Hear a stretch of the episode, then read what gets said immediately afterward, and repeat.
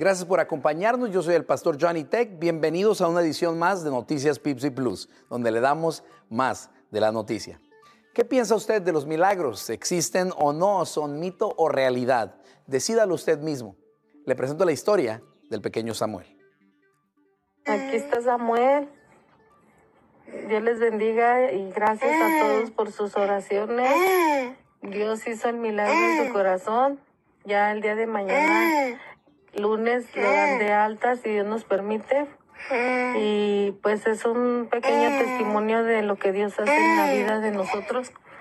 A él le diagnosticaron varias cosas en su corazón y que iba a tener este marcapasos y que iba a tener varios problemas de grande. Y pues Dios hizo el milagro mi niño no, no va a tener marcapasos y tiene su corazón sano y solo le pusieron dos válvulas para que tenga oxígeno su corazón y su cerebro y sus pulmones. Y pues doy gracias a Dios por sus oraciones. Muchas gracias. Dios les bendiga. Samuel se ve como un niño normal y por su manera de interactuar con su mamá, creería usted que no padece de ningún tipo de mal. Sin embargo, con solo un año de edad, él ya ha experimentado una operación de corazón abierto. El video que le presentamos fue tomado solamente un par de días después de su operación. Le platico un poco de la historia de Samuel. A los cinco meses de gestación, cuando él aún estaba en el vientre de su mamá, se le detectó un problema. Su corazón no estaba desarrollándose regularmente. Tetralogía de Fallot fue el diagnóstico que la familia de Samuel recibió de parte de los doctores. A pesar de que varias personas sutilmente recomendaron poner fin al embarazo, los padres del niño resolvieron valientemente que lucharían por la vida del pequeño Samuel, aunque esto significaría para ellos experimentar un largo camino de operaciones y gastos económicos que finalmente acabarían con el dolor de ver una temprana partida del pequeño Samuel. Según los padres del pequeño, su fe jugó un papel importantísimo en la travesía de dificultosas decisiones durante el embarazo y al final de los nueve meses nació Samuel tal como lo diagnosticaron los doctores. Samuel nació con un corazón defectuoso y débil, pero también con una personalidad aparentemente indiferente a su condición del corazón, pues desde que nació Samuel juega y ríe e interactúa como un niño normal de un año. Finalmente, hace unos días entró al quirófano a lo que sería la primera de una serie de operaciones que experimentaría durante sus primeros 15 años de vida. Pero él no entró solo al quirófano, sino que entró cubierto en un manto invisible eh, de fe, entretejido por miles de plegarias hechas por una comunidad de iglesias cristianas en el área de Tijuana y San Diego, California. Iglesias que creen fuertemente en el poder de la oración.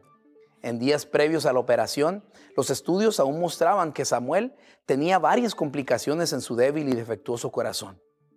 Al entregar a Samuel en brazos del doctor encargado de la operación, Ruth, su mamá, vio al doctor y le dijo, ya oramos a Dios por él, vengo por mi milagro. La operación que debería tardar cinco horas solamente tardó dos horas. El doctor salió a informar a la familia en la sala de espera y visiblemente emocionado les dijo, su hijo está sano Solo hicimos una pequeña conexión entre sus válvulas y ya. Samuel no tendrá que volver a ser operado de esto en toda su vida y no tendrá que usar un marcapasos. Él está sano. En una entrevista, Ruth nos comentó que en la sala de espera ella misma le dijo al doctor, gracias doctor a usted y a su equipo. Dios los usó para darme mi milagro. El cirujano con gran modestia solamente respondió, fue Dios, fue Dios. Dos días después de su intervención quirúrgica, Samuel ya estaba comiendo normalmente y no ocupaba medicamento para el dolor. Que si existen los milagros, pregunta usted, yo conozco uno de un año y se llama Samuel. ¿Qué es un milagro? En la rama de la teología, un milagro se define como una interrupción temporal inexplicable e innegable de las leyes naturales que rigen nuestro universo. Tomemos, por ejemplo, el milagro de la resurrección de Lázaro. Una vez un hombre ya no responde y es declarado muerto, ya no hay nada más que hacer por él. Sin embargo, en Juan capítulo 11, versículos 43 al 44, dice que Jesucristo fue a la tumba de Lázaro y lo llamó e interrumpiendo temporalmente su estado de muerte, lo devolvió a la vida. La interrupción fue una interrupción temporal, porque Lázaro después tuvo que volver a morir. Este acto milagroso no solo fue una interrupción temporal, sino que fue una interrupción temporal e inexplicable. Porque en Juan capítulo 11, versículo 39 dice que el cuerpo ya estaba en estado de putrefacción, pero inexplicablemente se retrocedió el proceso natural de putrefacción y Jesucristo lo restauró a la vida. Esto fue una interrupción temporal, inexplicable e innegable, porque hubo muchos testigos. Hasta los mismos enemigos de Cristo estaban presentes entre la muchedumbre que atestiguaron el hecho y lo avalaron como un suceso real e innegable. En Juan capítulo 11, versículo 47, dice de la siguiente manera, entonces los fariseos juntaron a todo el concilio y se dijeron, ¿qué haremos con este hombre? Porque este hombre hace muchas señales. Finalmente, le dejo con esto. El propósito de los milagros es el de engrandecer a Dios y dirigir nuestra fe hacia Cristo Jesús. Mira lo que hizo Jesús en Juan capítulo 11, versículo 41. Después de que resucitó a Lázaro, dice así la Biblia, y Jesús, alzando los ojos a lo alto, dijo, Padre, gracias te doy por haberme oído.